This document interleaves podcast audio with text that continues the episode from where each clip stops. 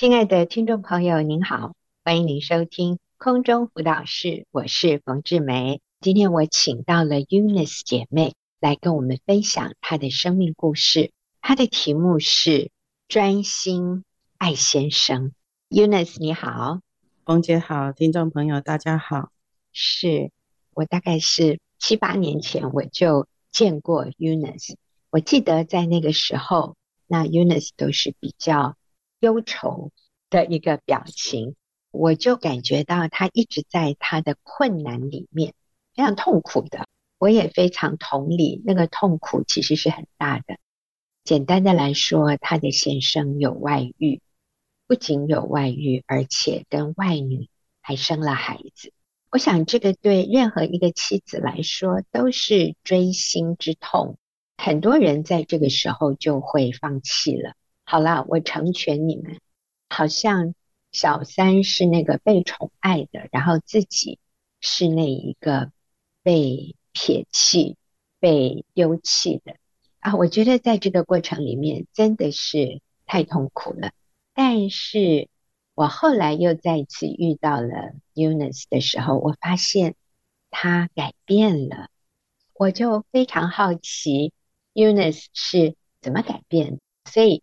那 Eunice，我们就请你来分享你的故事。啊，我成长在威权严厉的家庭，爸爸常常用三字经羞辱我，很多这样的经验让我觉得自己很差。长大后呢，因自卑而变得自大，任性又跋扈，更不可理喻。因此呢，我的人际关系极差。直到进了教会，在姐妹关系里面感受到被爱、被接纳，也尝到了过去不曾经历的成就感。所以我几乎大半的时间都在教会，完全忽略了家人的需要，尤其是先生经常往返大陆经商，所以他忙他的，我也忙我的。哦，那请问 Eunice，在那个时候，你还不知道先生有外遇，或者在外面有生孩子，嗯、搞不好那时候都还没发生，是不是？如果按照年龄推算起来，应该是发生了。只是你不知道，只是我不知道，对。但是你信了耶稣，然后你其实生命好像找到新的盼望、新的方向，然后你就非常忙碌于在教会里面的这些活动，但是就是没有敏锐察觉到，其实婚姻已经可能出状况了，是这样吗？嗯，是。嗯，好，嗯，那后来呢？后来在教会受了许多装备，自以为是的以为自己已经很明白真理，所以呢，也常常和先生和孩子争得面红耳赤，关系搞得非常糟。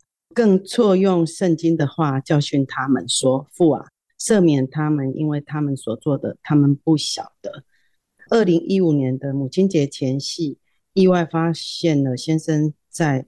外面的事情，并且与与外女生了一个孩子。当时虽然有晴天霹雳的震惊，但是却也感到一棒被打醒的感觉。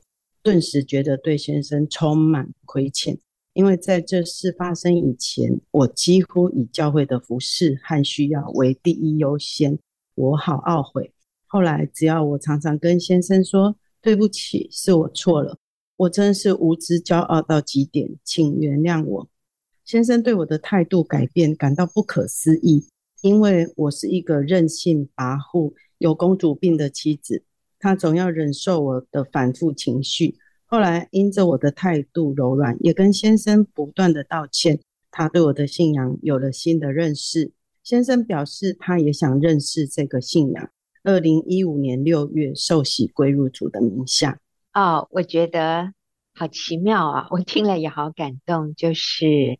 Eunice 在信主以后，你的心是柔软的，所以当你发现先生原来有外遇，而且也在外面生了一个孩子，很多女人这个时候就是义正言辞的责备、哭闹、定罪丈夫，可是你没有诶，你反而是谦卑下来向先生道歉。我想这个是让先生觉得。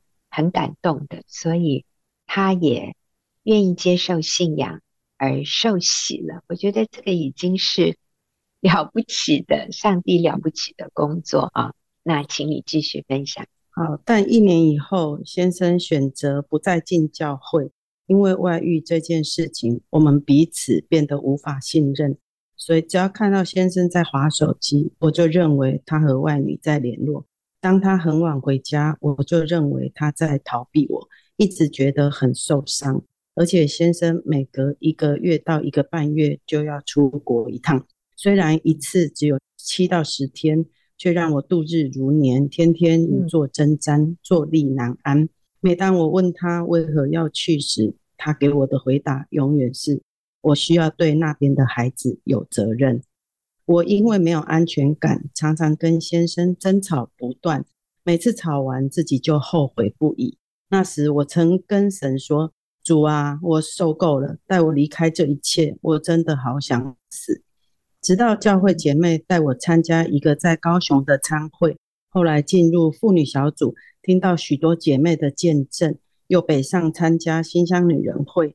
我觉得许多姐妹的境遇艰辛超过我千百倍，我也决定把眼光再次转向神。有一次姐妹介绍《夫妻之爱》这本书，我看到一段非常帮助我。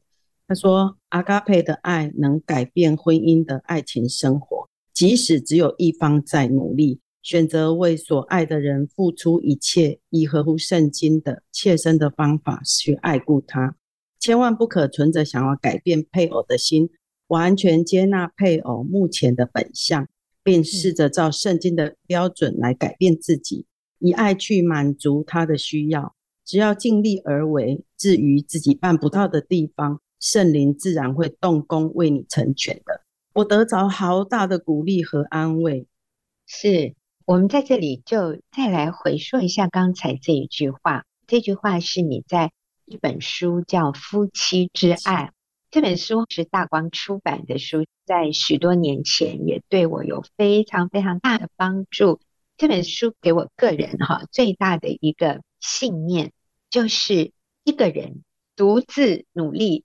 就可以挽回婚姻啊！他其实讲的是一个人加上上帝，我们就是多数。就算对方当时不愿意配合，对方没有悔改的心都没关系。我们只要单方面的按照上帝的心意做我们的本分。所以我加上上帝，我们就是多数，我们是可以赢回这个婚姻的。而作者那个时候也给我一个好大的一个信心哦，就是他所见到所有最后所谓失败的婚姻，就是最后他们离婚了，好像那个努力没有成功。他说都是因为一个原因哦，就是因为那个人放弃了。只要我们不放弃，最后都会是成功的啊！这么厉害哦，好。呵 呵虽然我自己的婚姻是幸福美满，没有遇到这些冲击或者这些挫折，但是我对于帮助姐妹们，我的先生对于帮助弟兄们独自依靠神挽回婚姻，我们就充满信心，因为我们真的相信这是合神心意的。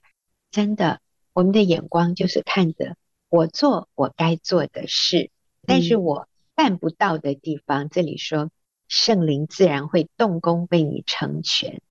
我真的也希望听众朋友，如果你也走在困难的婚姻里面，你也可以从 Eunice 他的见证，还有我们刚分享的这样的原则，得到鼓励和帮助。好，请你继续。好，我的心开始谦卑下来，看到自己好多好多问题。以前常常要我先生为我的情绪负责，总觉得我的不快乐都是他造成的。现在知道自己在基督里的价值和尊贵的身份，体会了神才是一切供应的源头。我要做的不是改变先生，而是顺服主的教导，敬重顺服先生。不是先生配不配得，而是顺服先生就是顺服主，一点都不委屈。曾经有一次，先生又出国，我受不了了，打电话给小组长，他的一句话大大安慰了我。他说：“每一次的出国行都是神要得着先生的机会。过去先生出国，我传赖或任何讯息给先生，都期待有所回应。先生不是已读不回，就是完全没有读。他说因为网络不方便，所以后来我一样的在传，他一样已读不回。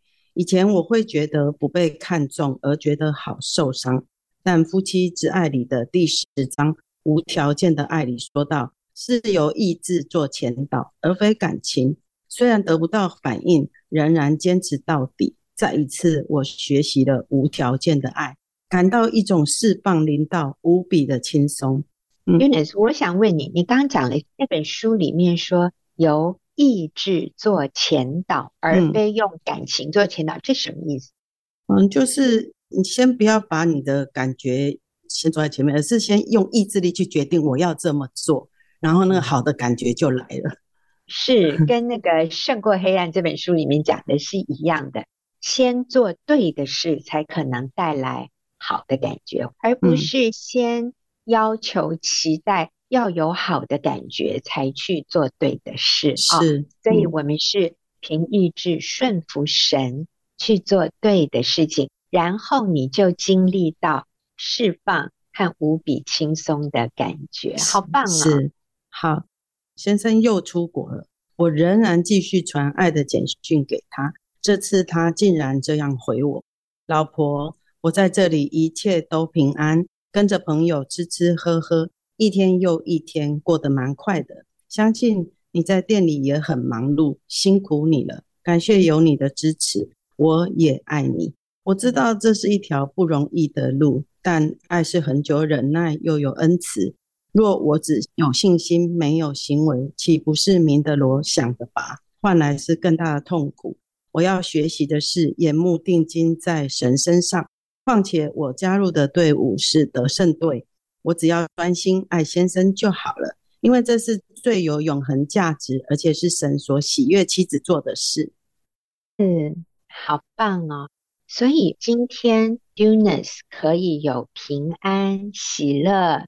稳妥在他的心里，不见得是因为哦先生悔改了，或者是说小三不见了，或者说那个小孩的问题解决了，其实可能都还存在哈。那个是在我们内心，我们内心的态度，我们内心的信念，其实那一个根基是在于我与神的关系。所以我们要休息一会儿啊、哦，然后我等一下就要来访问 Eunice，请他回答这些可能很多人心里都会有的疑问。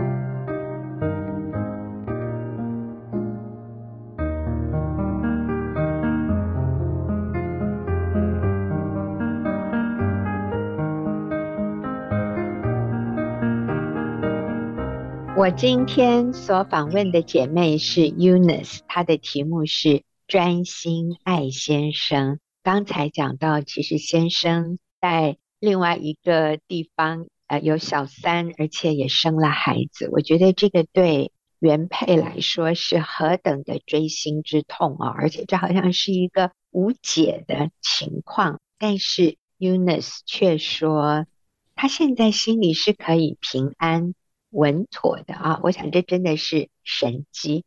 而且我最近跟 Eunice 有机会一起吃饭，他竟然说：“我真的是改变了耶，因为现在我先生的手机放在我旁边，我都没有想去看。”我在想，Eunice 这个是非常奇妙的改变。以前如果你的先生手机放在你可以看得到的地方，你会想要去看，是不是？是，对，非常想。你会想要知道，哎呦，他们到底在做什么，或者他们的关系进行到什么样的情况？他们还是那么甜蜜吗？还是他们其实已经冷淡了？对不对？我们会想要知道。是，对，对。那可是每一次当你看了，对你的影响是什么？就是非常痛苦啊！每一次都很痛苦，然后很痛苦就很后悔，但是每次。试探又来了，我又想要看。对，对，我发现，如果我看了，假设是没发现什么，你心里就相信他们真的断了吗？不会，就是更想看，更想看有什么的。对呀。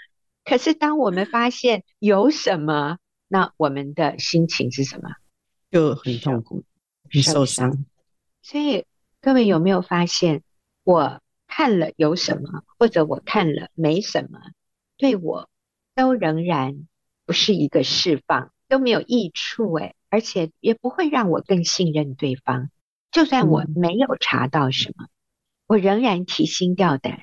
我可能觉得啊，只是这一次没被我发现，可是以后我还是要查。好，是对。为什么现在连想都不想拿起来看？因为我常常听空中辅导室，然后有一次听到有一位讲员说：“嗯、如果你不知道什么叫做罪，害怕让别人知道的事就是罪。”哦，这句话又大大打醒我，对我一个最重要的提醒。还有，我曾经看过有一个影片，就是耶稣被钉十字架，讲员那时候也说，如果我们重复的错一再犯呢，就是把耶稣一次一次的又钉一次。我觉得这个，我觉得我我没有办法，我觉得耶稣太委屈了，为什么要为我们一次一次的被钉呢？嗯，就是如果我们再犯罪，就好像是把基督重钉十字架。对，对，所以我们犯罪其实最痛苦的、最伤心的是主耶稣，他因着我们的罪。他心里是非常忧伤的。我想，耶稣忧伤的是，为什么我们不能信靠他？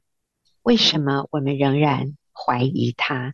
为什么我们仍然要做这些暧昧的事，想要得到一点疏解，或者想要得到一点安全感？但是这些其实是没有办法解决我们的问题的。我们真的不能把信心。建立在环境或者人的身上，我们真的是需要来依靠神，然后相信他、信任他。所以暧昧的事是不讨神喜悦的，这些事都无法让我们更平安、更喜乐。只有回转向神，眼睛定睛在耶稣身上。那我还要问下一个问题，Eunice，就是以前先生出国。你就非常焦虑，那现在呢？现在还是会焦虑，只是跟过去比起来呢，已经好太多了。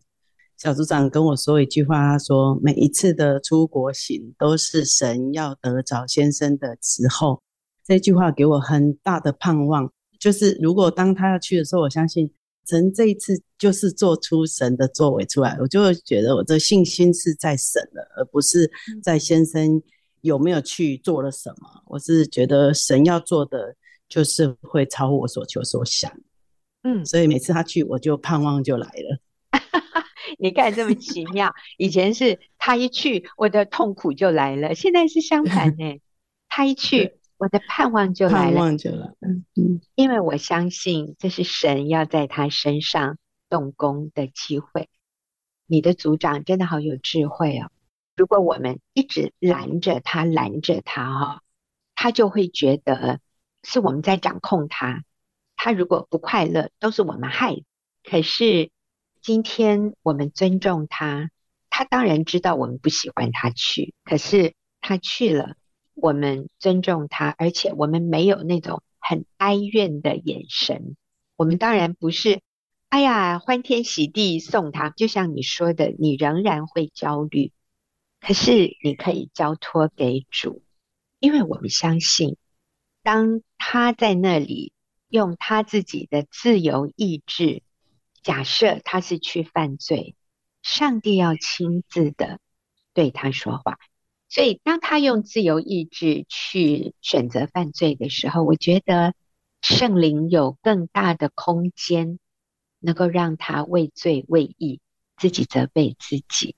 我们过好我们的生活，就是我们在这里平静安稳，靠主喜乐，把先生交在上帝的手里，我们自己的内心不受威胁。我说真的，我们要稳稳的坐在这个妻子的位份上，我们是有法律的保障，上帝的认可，还有我们有好多姐妹也都一起为我们祷告，所以我想我们是就像你说的，你是在。得胜队里面。最后，我就想请 Eunice 给可能跟你一样有类似遭遇的妇女，可能他们的婚姻也在风暴中，可能觉得好绝望，或者充满无力、充满受伤。那你会给他们什么建议呢？我的建议就是有四个方面。第一个是务必百分之百信任神，因为圣经有一句话说：“神为爱他的人所预备的，是眼睛未曾看见，耳朵未曾听见，人心也未曾想到的。”而且在诗篇三十四篇第十节里面也有写到：“少壮狮子还缺食忍饿，但寻求耶和华的，什么好处都不缺。”所以这是我第一个建议，就是百分之百信任神。那第二个呢，就是加入一个有真理教导，而且有榜样可以学习的小组，无论如何都不要离开。这第三个就是，当你还是有低谷、有痛苦、过不去的时候，一定要找到对的人，寻求帮助，而不是躲起来，任凭负面思想一直盘旋在脑中。然后第四个就是，我只能改变自己，不能改变别人。然后靠主尽力而为，但是把结果交给神，这是我四个建议。嗯，讲得真好，所以我们鼓励你，就是不要放弃婚姻。然后你看，现在 Eunice 走得很平稳、平安、喜乐。其实之前先生也已经受洗，我相信先生是得救的，所以圣灵在他的里面会帮助他。那我想，夫妻关系稳定的时候，孩子。也就稳定，那这是很重要的。好，非常谢谢 UNICE 的分享。那我们休息一会儿哦，等下进入问题解答的时间。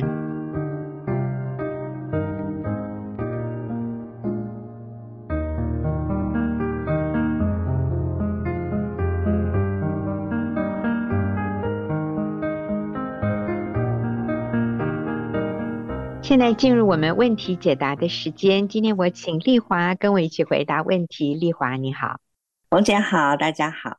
是，好，那我们的第一个问题啊，也是一位姐妹，一位妈妈写信进来，她说：几年前我选了薪水较少的工作，为的是多陪小孩，但随着家庭的开销越来越大，先生开始不满。不断的用言语贬低我，他觉得我住他家，用他家，然后没出多少钱。为了这件事跟先生吵得非常凶，真的很累，该怎么办才好呢？好，丽华，我觉得这位妈妈她是愿意说收入减少一点，嗯、可以多一点陪小孩，但是她还是在上班呢、啊。是、她说，但是。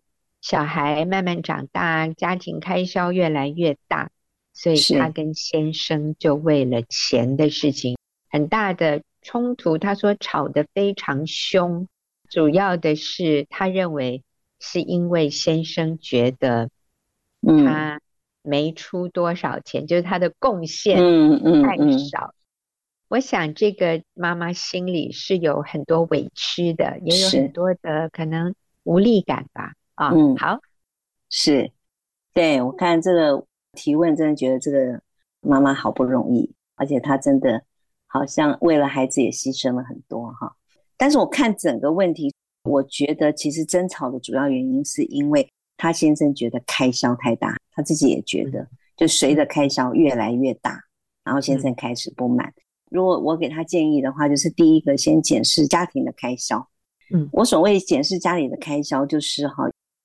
先生通常会觉得，就是因为他们有养家的压力，所以他开销大的时候，他就会压力加大，他就会情绪会不稳。所以检视家庭的开销，就是是不是有一些是不必要的开销，比如说旅游，我觉得有时候一些 额外的旅游其实带来家里很大的开销，或者是其实想要拥有自己的房子，所以他们就去买了房子，然后有很多的房贷，然后也有的是说啊，看了好多其他孩子。的同学都有上一些课，才艺课啊、补习班啊，或者什么，他们也希望他的孩子不要输在起跑点，所以就给他们去上很多这样的课。有的时候是妈妈心里很焦急，因为都是我们在接小孩啊、带小孩，所以我们就会觉得他需要去补习，他需要去上这个才艺班。这些都是会造成家里开销增大的原因。因为争吵的主因其实还不是因为他赚的太少，是因为开销太大。嗯，那所以呢，第一个先检视家里的开销有没有一些是可以节省的啦。第二个，我会建议他说，为了孩子多陪孩子，所以他就是选了薪水比较少的工作。其实我倒是建议他，还不如就是干脆辞掉工作，专心在家，以家庭为优先。为什么我会这样讲？因为有很多的女人其实是常为这件事情在挣扎，就是她也很想陪孩子。在我们有了孩子之后，我们其实是很想要多陪孩子，也很想以家庭为优先。但是呢，我挣扎什么？就是。但是我又觉得我好像需要有有一点工作，可能为了帮助家里多赚一些钱，有的是为了想要实现自我，有的有可能为了能够自己有一些自由的时间，不要都被小孩绑死了，就是有各种不同的原因啦。这种收入少又多一点工作，但是在这个每次要去工作的时候，就会增加了很多的开销，其实收支是不能平衡的。比如说我去上班的时候，我一定需要置装。有自装费，嗯，好，不能总是这样，好像素颜嘛，哈、嗯。然后另外可能我要来回的交通费，那、嗯、我可能会在外面外食，也可能我为了因为我要去工作，我还是必须要请保姆啊，或是我必须要把孩子放在安亲班，嗯、我也可能因为觉得我有赚一些钱了，所以我手比较松，我就会帮孩子买一些玩具啊，买一些书啊，买一些什么七七八八，因为这是我以前过去当职业妇女的经验。我发现虽然我赚了很多，嗯、但是真的没办法平衡的，就是赚的多，花的也多，其实最后是没有什么结余的。所以第一个除了检视家庭开销之外，第二个就是还不如就干脆辞掉工作，在家专心带孩子，这样的话可以省保姆费、安亲班的费、外食费、交通费、自装费、购买玩具费。我辞掉工作在家带孩子以后，我们的玩具其实买的很少。因为其实外面就玩不完了，嗯、我们常常去很多公立的图书馆是不用钱的，嗯、很多那种什么亲子中心里面也很多很多玩具，因为孩子的玩具都是玩一阵子就没有用，嗯、因为他长大就用不到。那但是他那个时候就可能我们想要给他一些刺激，那那些亲子馆都有，都免费的，嗯、或者是花很少的钱。其实哈，很多人会以为上班好像才可以赚到一些钱，其实我觉得在家会更省钱。然后更，其实搞不好还很多的结余。我自己是这样，有一些结余，先生也不会压力这么重。我也举一个例子啦，我认识一个姐妹是蛮有才华的，所以她那个时候请她先生投资，她开了一个店。那因为她有在赚钱嘛，所以她自己就开销就手很松，比较不节制。就有一阵子，因为她孩子很小。我们鼓励他回家带孩子，一方面他是自己也舍不得放掉工作，那一方面是因为他的开销太大，所以他的先生并不同意他不要工作。我觉得他先生是害怕供应不起他。后来是因为这个姐妹实在是蜡烛两头烧，工作孩子也没有照顾好，自己身体也拖垮了，就他是出了那个免疫系统的问题，所以就不得不她的那个店就贱卖掉，亏了很多的钱。其他先生那时候是。不太开心的，因为真的身体也出了问题，但是没办法。后来他们全家就一份薪水，他先生赚的钱是够用的，他没有出去赚钱，反而他先生的那一份薪水是够用，而且没有像他之前那样把自己弄到身体垮。嗯，所以男女真的不太一样，女人的重心通常会在家，在孩子。男人的重心就会工作，就是在工作上，或者是他要怎么样去养家，所以男人啊也会因为开销大，他就会开始忧虑这样。其实这种是有责任感的男人，你知道那个没有责任感的，他就随着家庭的债务堆积，他也不管、嗯、啊，是那更不好，也是。所以如果先生，非常在意，哎，我们有一点入不敷出，其实代表他是很有责任感。所以真的，我们是节流。妈妈辞掉工作，刚才讲的不只是在财务的这个部分，其实妈妈能够专心陪伴孩子，我觉得你所得到的是一个无价的一个资产呢。嗯、我们跟孩子的关系。妈妈真的看到孩子的需要，然后去满足孩子内心的需要，而这个不是透过钱财物质可以满足的。丽华的建议绝对是值得参考的。所以你说检视家庭开销，然后妈妈辞掉工作，专心陪孩子，反而是可以减低开销的。那还有第三，嗯，第三个，其实他也要多感谢先生辛苦，因为刚刚冯姐也提到，其实他先生是有责任感的啊，嗯、还会为开销担忧。嗯、虽然好像他都跟太太有一些争吵，所以有时候我们也可以反省一下自己，就是是不是我给了先生过多的家庭开销的期待？那因为我们赚的就有限嘛，但是我我需要他供应我们更多的，所以他就会好会压力很大。那我觉得第三个是可以感谢先生辛苦为家打拼，然后我们辞掉工作在家，不只是能够专心的陪伴孩子，我们也可以专心的跟先生建立很好的夫妻关系。我想举我自己的例子，我自己以前是职业妇女，我以前的收入也很高，我有四个小孩。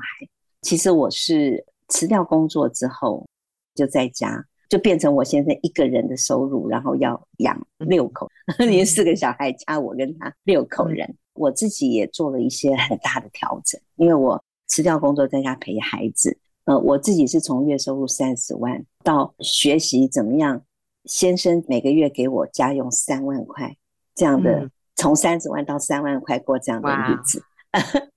对。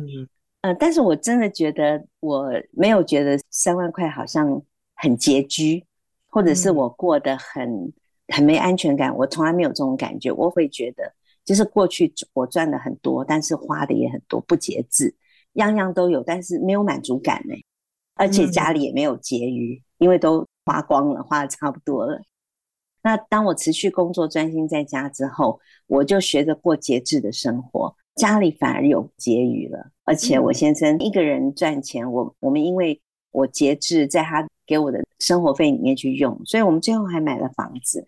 对，所以我在那样子的一个过程当中，我觉得对我最大最大的帮助就是，我相信神是我一切需要的源头。我以前很依靠自己，依靠自己赚钱，那反而那个金钱没有带给我安全感，没有带给我满足感。反而是我辞掉工作之后，一直在小组当中被真理建造，所以我非常相信神是我一切需要的源头。那我也没有把钱当做我安全感的来源，我也不会去羡慕别人的生活，觉得说啊，那个人他过得可能很好的生活，或者我想跟他一样。那我真辞掉工作，大概有十多年的时间都没有出国过，就是没有出国旅游。我以前是常常一年都要出国三趟。然后，但是我们家庭会在国内旅游嘛，那这省了非常非常多的钱，所以我就过得先生给我多少，我就用多少的日子。那我也学会在自己家里啊，自己煮饭，所以我现在也很满足，自己做饭又干净又省钱，然后又好吃，所以我觉得我反而是过得比以前满足很多。那我也发现我先生更有自信，我跟他的争吵变少。以前其实我们蛮常争吵。这个妈妈刚刚分享，我蛮能理解的。就是双薪家庭其实争吵还蛮多的。我跟我先生同样在工作的时候，我们常常争吵，有钱也争吵，哎，然后没钱也争吵，都吵。然后对，那所以反而是我辞掉工作之后，我自己很平稳。我常常感谢我先生对我们的供应，我先生也更有自信，因为他不用依靠老婆，他也能养活一家人。原来他是有能力的。他可以养活一家人，然后呢，那我也学习，因为我以前自己收入好，然后工作好，所以我在这个过程当中变得其实也很骄傲。我觉得那时候我的生命也有很大的问题，很大的破口，嗯、也带来我们夫妻之间关系的问题。当我辞掉工作学节制，然后我也在这样的日子里面改变自己的生命，我去学习知足，学习谦卑，我还在学啊啊。然后学习感恩，所以我的心很平静、很安稳。那不像过去我是职业妇女的时候，很忙乱、很忧虑，心中愤愤不平，常常充满抱怨、委屈。对，我觉得很享受我在家的日子。是，我觉得真好。啊、呃，丽华刚讲了一句非常重要的话，我最后就再重复一遍，做一个这个问题的结论。丽华说，她学到了神是她一切需要的源头。所以，我想不是只是提问的这位妈妈，我们需要认定这一个真理：神是我一切需要的源头。我想，我们每一个人，不管我们是什么样的身份，过着什么样的生活，我们是否认定？耶稣是我一切需要的源头。当我确认这个以后，我的心就平静安稳，我就能够做正确的决定。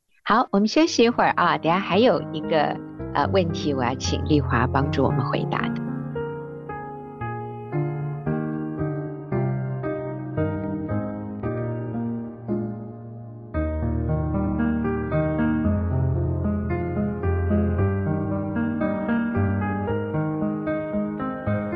我们下一个问题哈，是有一个人问有关小组的问题。他说：“小组里面有人，我们已经很宽容他了，但他还是没改变。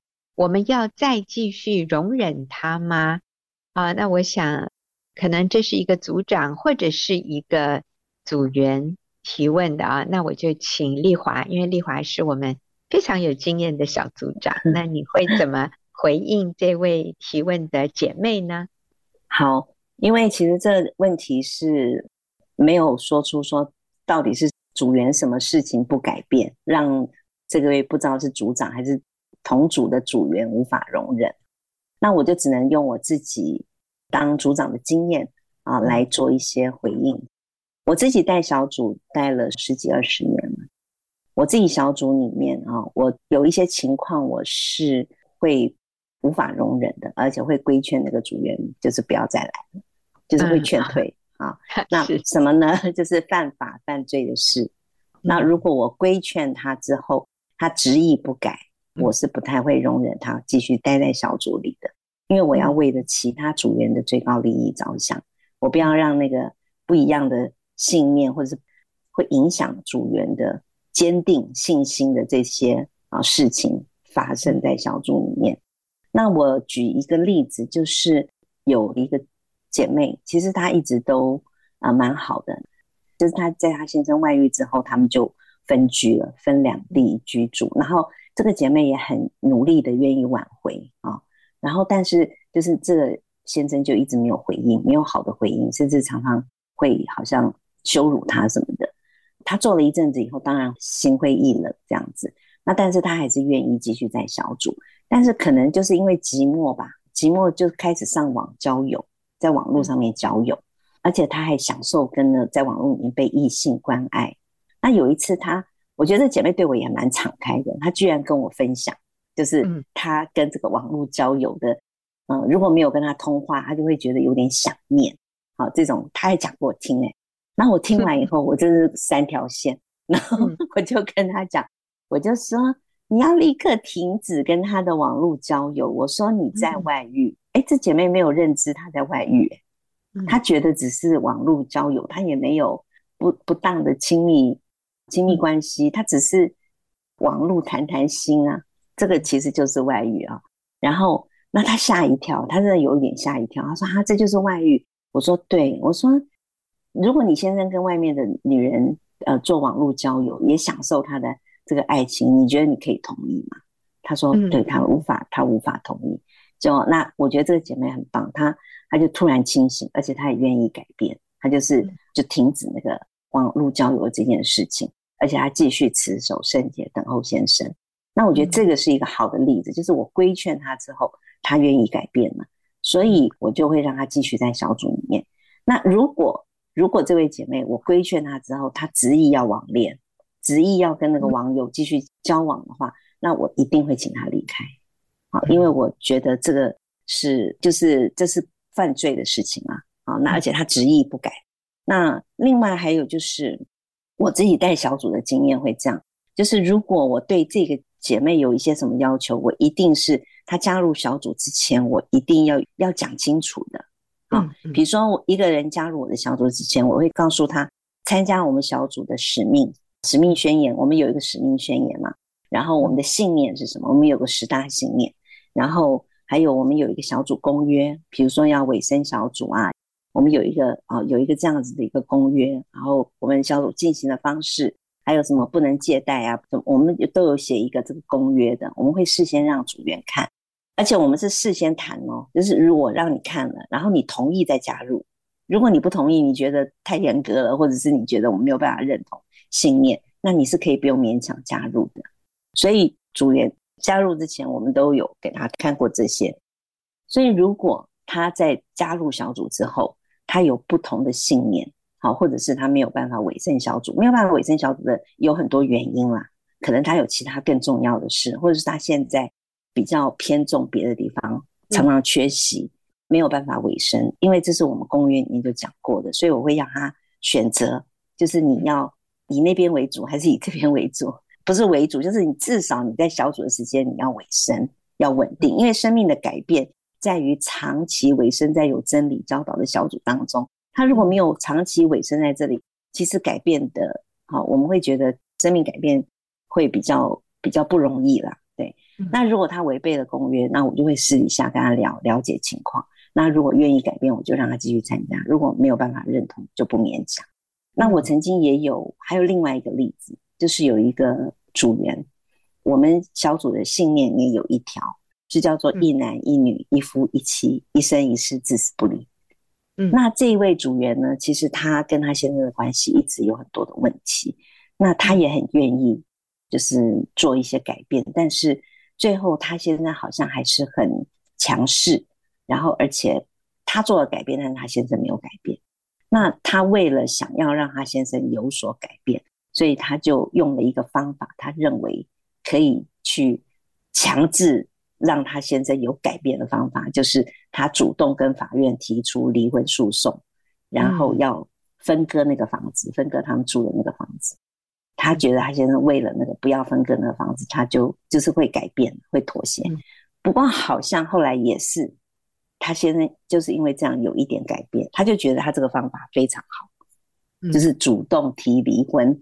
到法院诉讼离婚，然后来让他警戒他先生这样，那其实这个是不对的，啊，因为不管怎么样，他呃不能主动去提离婚这样，因为他觉得他这个方法是对的。那如果以后每个组员看他这样做，他觉得对，然后他又在小组里面一直觉得这个方法是好的，那我怎么去强调那个一男一女一夫一妻一生一世至死不离这样的信念呢？很难呢，对。所以后来我就在他那个那一段时间，就是他现在还没改变的时候，我有跟他讲说，你要不要撤诉？就他就一直没有撤。然后后来他现在有一点点改变，他就撤，好，他就把那个离婚诉讼撤诉掉。他那时候还没撤诉的时候，我有让他先暂停小组。然后后来他就说他撤诉了，他要回来。那我也觉得好，我再跟他谈一谈，就是了解一下他的情况。就在我跟他对话的当中，我觉得他对他主动提出离婚这件事情，他并没有觉得他做错，也没有悔改的心啊。嗯，我就觉得这样是会影响小组其他姐妹，所以我后来还是请他不要再加入了。对，因为除非他告诉我他很后悔他做了这件事情，而且他不应该就是用离婚这样的手段，好来要求他先生，因为我。觉得就算他现在改变，那也是表面的，不是真实。嗯、对，嗯、那后来我就没有让他这个再进小组。嗯、那我想，我这是为了整个组的呃小组的利益在考量这件事情。嗯、对，我有一种情况会劝退组员，就是当组员的先生反对他来小组啊，可能有一些姐妹先生不知道为什么他就是反对啊，也有过这样的。嗯、那或者是说呃家庭很需要他，他很忙。他小孩很需要他，他的家人很需要他，那我就觉得他真的要以家庭为优先，参加小组并不是他第一优先的。他可以听听很多讲道的啦，空中辅导室啦，或者是其他这种，可以在有空的时候去听，不一定要在这个时段加入小组。如果家庭有需要，我会劝退，就是跟小组有强蹦的时候，我会劝退。嗯，好，所以基本上是当。有犯法犯罪的行为，而且执意不愿意改变，嗯、那还有在真理的信念上跟圣经的真理原则不一致的时候，嗯、这个时候我想就不合适，让这个人继续待在强调圣经真理的小组里面啊。那但是有一些人也真的就是需要时间，需要很多的忍耐等候啊，它会慢慢改变的。那我想这个可能就另当别论了啊。好。那今天非常谢谢丽华，哇，真的好丰富的问题解答啊！也谢谢听众朋友的收听，我们下个礼拜再会。